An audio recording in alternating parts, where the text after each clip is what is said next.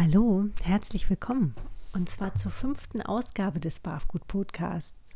Ich bin Ute Waden und ja, schön, dass du wieder mit dabei bist. Ich muss äh, ja zugeben, dass ich diese Episode gestern schon mal aufgenommen habe. Es war leider so, dass während der Aufnahme Maya, also die Katze hier, die ist auf den Tisch gehopst und natürlich so richtig auf der Tastatur gelandet.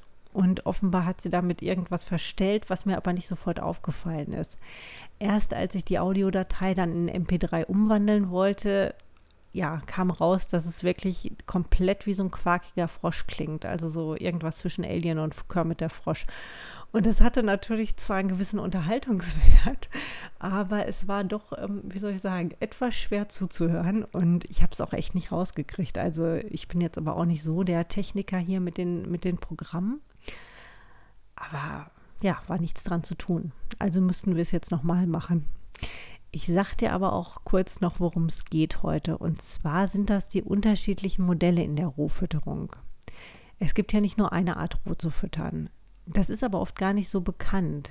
Und aufgefallen ist mir das vor ein paar Wochen in der Barfgut Facebook-Gruppe, wo es eigentlich um was anderes ging, aber am Rande tauchten eben unterschiedliche Fütterungsmodelle auf. Und da wurde klar, dass das offensichtlich gar nicht so bekannt ist, weil natürlich BAF ganz oft einfach stellvertretend für den Begriff Rohfütterung verwendet wird, also für alle Arten sozusagen der Rohfütterung. Ich barfe, ne? Also das heißt einfach, ich fütter meinen Hund oder meine Katze roh. Das hat sich so ein bisschen so eingebürgert. Aber eigentlich ist zumindest Bar für Hunde wirklich ein festes Fütterungskonzept, wo eben eine ganz spezielle oder eine bestimmte Zusammensetzung eine Rolle spielt.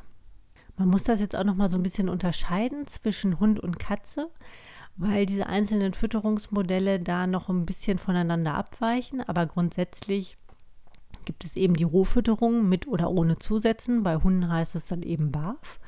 Es gibt eine Fütterungsart, die nennt sich Prey Model Raw. Und die wird dann nochmal unterschieden in Frankenprey oder Frankenprey und Whole Prey Raw. Und diese Fütterungsmodelle gucken wir uns jetzt gleich mal im Einzelnen an. Das bekannteste ist sicherlich BAF, BAF für Hunde in dem Fall. Und dieser Begriff BAF, der kommt eben ursprünglich aus dem Englischen, hat da unterschiedliche Übersetzungen und Swanee Simon hat ihn dann im Grunde eingedeutscht in biologisch artgerechte Rohfütterung und hat damit auch ein bestimmtes Fütterungsprinzip verbunden. Und zwar eine gewisse Aufteilung. Man hat bei dieser Art der Fütterung zum einen eben einen Anteil an pflanzlichen Komponenten, Gemüse und Obst, und der macht ungefähr 10 bis 25 Prozent der Fütterung aus. Man kann auch Getreide dazu nehmen. Der andere Teil ist tierisch und der wäre dann eben bei 75 bis 90 Prozent und würde dann nochmal unterteilt in 50 Prozent Muskelfleisch, 15% Innereien, 15% rohe fleischige Knochen und dann eben nochmal 20% Pansen oder Blättermagen. So. Dieser pflanzliche Anteil, das ist das, was dieses Modell im Grunde von den anderen unterscheidet. Für Katzen könnte man das natürlich nicht eins zu eins so umsetzen, einfach weil der pflanzliche Anteil viel zu hoch wäre.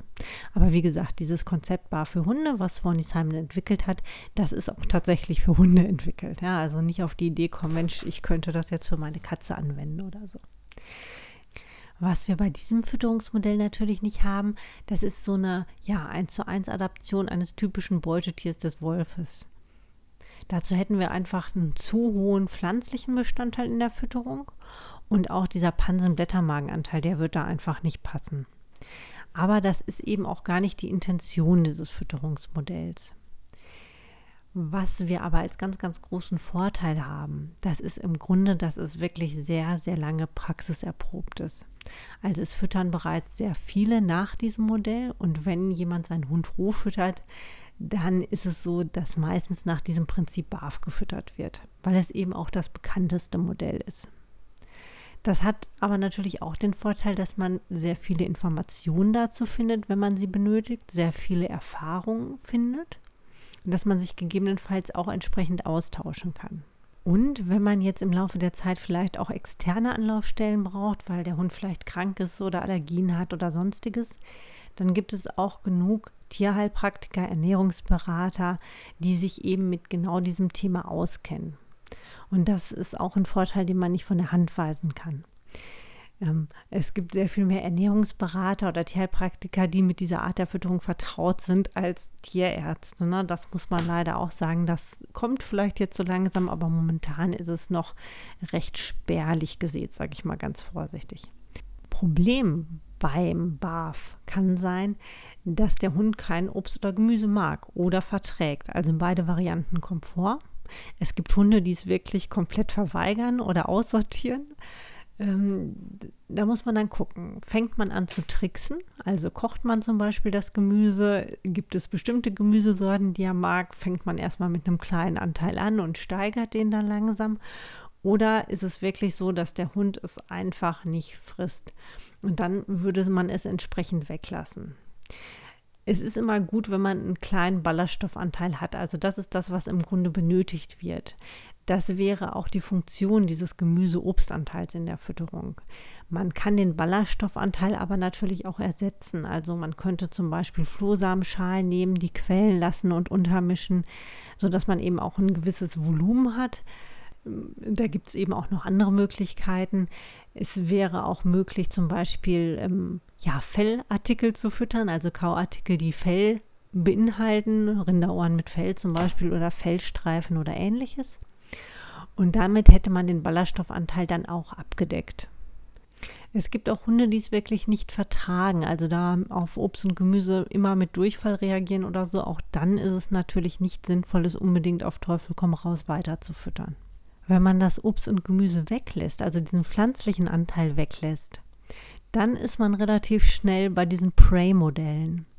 Und die orientieren sich wirklich sehr streng am Beutetier. Also da versucht man tatsächlich das Beutetier so weit wie möglich nachzubauen oder man füttert eben gleich ganze Beutetiere.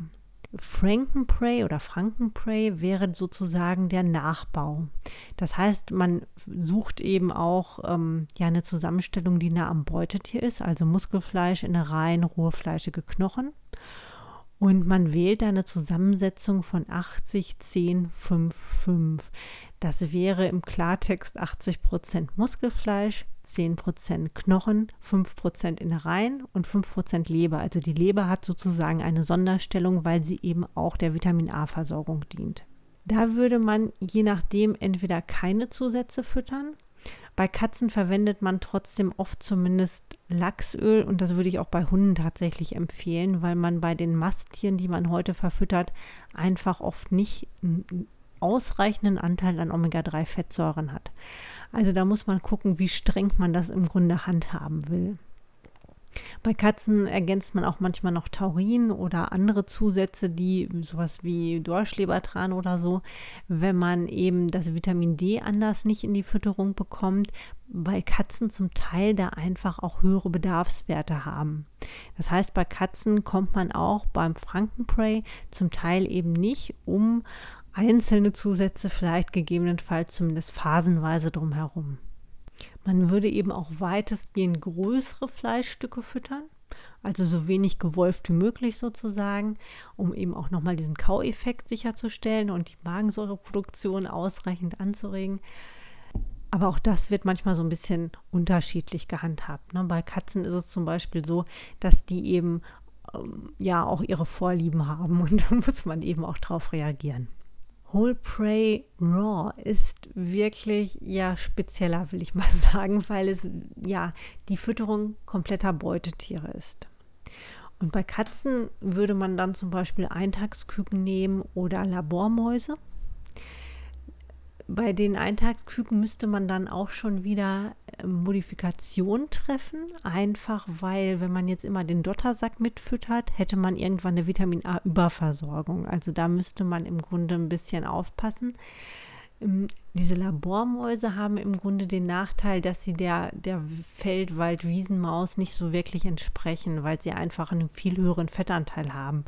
Die bewegen sich ja nicht so viel. Ne? Die leben wie Masttiere letztlich unter Ausschluss von, von Freiluft und auch entsprechend bewegungsarm. Von daher, also eine 1 zu 1 Adaption ist es nicht.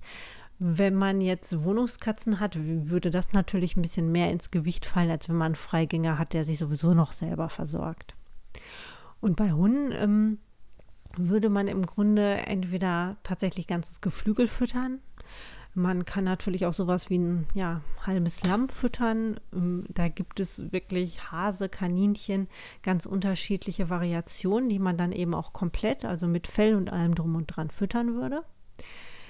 Es ist da ganz ehrlich gesagt so, dass einem das A selber natürlich liegen muss und dass man den entsprechenden Platz haben muss. Das heißt also mindestens ein Balkon, besser ein Garten. Und auch da ist es so, man muss auf seine Nachbarn gegebenenfalls entsprechend Rücksicht nehmen. Auch wenn es das eigene Grundstück ist oder der eigene Balkon. Aber letztlich, das kann natürlich für Irritation sorgen, wenn da irgendwas im Garten liegt und vielleicht so ein bisschen, na, manche lassen es dann auch ein bisschen länger liegen. Also da muss man dann eben gucken, wenn man jetzt wirklich ein freistehendes Grundstück hat, ist es natürlich gar kein Problem, aber ähm, in einer Reihenhaussiedlung kann das dann schon mal, ja, eher schwierig werden. Und auch auf dem Balkon, also wenn dann auf einmal vielleicht mal was runterfällt und irgendwie die Hühnerkeule segelt dann so am, am Nachbarn vorbei, da steht halt nicht jeder drauf. Deswegen, also das muss man dann immer auch von den eigenen Möglichkeiten abhängig machen.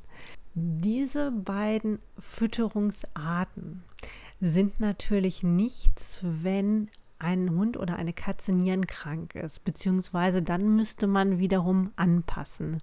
Denn wir haben durch den Knochenanteil, da wird ja wirklich dann ausschließlich Knochen zur Kalziumversorgung gefüttert. Da haben wir dann das Problem, dass wir wirklich sehr viel Phosphor in der Fütterung haben. Und das wäre bei einer nierenkranken Katze bzw. beim nierenkranken Hund eher kontraproduktiv. Das heißt also, entweder müsste man da dann doch den Knochen rausnehmen und einen reinen Kalziumzusatz füttern. Oder aber man müsste mit Phosphatbindern arbeiten. Das ist wirklich eine Ermessenssache, das muss man für sich selber entscheiden, aber mit Knochen sollte man eben bei Nierenerkrankungen nicht unbedingt arbeiten. Es wird bei den Prey-Modellen oft so ein bisschen kritisch gesehen, dass der Proteinanteil sehr hoch ist. Allerdings muss man auch da sagen, es ist ja im Grunde wirklich so, dass das Beutetier ja so weit wie möglich adaptiert wird. Das heißt also, man hätte in jedem Fall auch einen ausreichenden Fettanteil. Also so extrem Protein, das ist wieder diese Sache mit diesem, mit dem Protein, was angeblich immer bei der Rohfütterung zu hoch ist. Also das würde ich bei einem gesunden, ausgewachsenen Tier soweit erstmal unkritisch sehen, sofern eben der Fettanteil ausreichend hoch ist. Wenn man jetzt wirklich nur sehr fettarm füttert, dann kann es natürlich sein, dass das zu Problemen führt. Ne? Also ich brauche wirklich auch gut durchwachsenes Fleisch. Hm, was man bei Prey Modern Raw eben nie verfüttern darf, sind im Grunde andere Karnivoren. Es gibt wirklich Internetshops für Jäger, die auch Schleppwild anbieten. Und das wird manchmal tatsächlich in, in Erwägung gezogen, weil das relativ günstig ist. Aber das sind eben zum Teil Karnivoren, also Dachs oder Marder oder sonst irgendwas. Und das wäre einfach aufgrund der Ansteckungsgefahr von Karnivor zu Karnivor, die da durchaus möglich ist, nicht anzuraten. Was ich dir jetzt natürlich nicht sagen kann, ist, welches Modell für dich bzw. für dein Tier am besten geeignet ist. Das ist manchmal so, dass sich das auch erst im Laufe der Zeit herauskristallisiert, dass man manchmal auch wirklich so zwischen einzelnen Fütterungsarten dann abwechselt oder vielleicht im Laufe der Zeit wechselt von dem einen zum anderen. Und wie gesagt, wenn das Tier eben besondere Erfordernisse mit sich bringt, sozusagen, oder Krankheiten eine Rolle spielen, dann muss man auch gucken, was passt da überhaupt. Einem Anfänger, gerade bei Hunden, würde ich dieses BAF-Konzept tatsächlich empfehlen, einfach weil man wirklich viele Informationen findet. Es ist nicht zu speziell. Man kann relativ wenig falsch machen, weil man durch die Art der Aufteilung natürlich auch ein relativ geringes Risiko einer Unterversorgung bei irgendwas hat. Wir haben da einfach durch die, die Aufteilung, dass man eben den Innereienanteil hat, der die Vitaminversorgung gewährleistet. Ähm, wir haben die, den Knochenanteil, der eben auch die, die gewährleistet und den kann ich dann auch relativ einfach ersetzen durch ein Kalziumpräparat, wenn das aus irgendeinem Grund nicht geht. Da muss ich wirklich mir so erstmal um die Mangelversorgung keine Gedanken machen. Deswegen ist es für Anfänger wirklich gut geeignet. Es ist aber so, wenn man wirklich diesen sehr naturnahen Weg geht, dann ist man bei den Prey-Modellen besser aufgehoben. Und auch wenn man bei Katzen in, in Bezug auf synthetische Vitamine, wie es eben Komplettpräparate zum Teil anbieten, skeptisch ist, beziehungsweise sagt, ich möchte das so nicht alleine füttern, was auch durchaus sinnvoll ist, dann ist man auch in Richtung Prey wahrscheinlich besser aufgehoben. Aber auch hier wiederum, es kommt letztlich immer aufs Tier an. So bei Katzen ist es ganz oft so, dass man irgendeine Mischform füttert, dass man mal so und mal so füttert und ähm, zum Teil dann einfach vielleicht auch mit einem Komplettpräparat einsteigt. Und auch hier wieder im Laufe der Zeit ändert sich das einfach. Und man füttert vielleicht mit weniger Zusätzen und manchmal ein bisschen mehr und mal mit Knochen, mal ohne. Das ist ja das Tolle, dass man wirklich auch diese Varianz dadurch hat. Aber es ist eben auch immer gut zu wissen, dass man mehr als eine Option hat, wenn der Hund oder der, die Katze irgendwas vielleicht nicht verträgt oder wenn man selber einen bestimmten Weg gehen möchte. Ich hoffe, das ganze Thema ist ein bisschen klarer geworden. Den Podcast und den Artikel findet, dazu findet ihr ganz normal wie immer im Blog www.barf-blog.de, also für diejenigen, die jetzt über iTunes hier gelandet sind. Dort findet ihr selbstverständlich auch weitere Informationen zur Rohfütterung und auch den Link zur Barfgut Facebook-Gruppe. Und dann würde ich sagen, wir hören uns beim nächsten Mal wieder. Bis dahin, ich bin raus. Tschüss.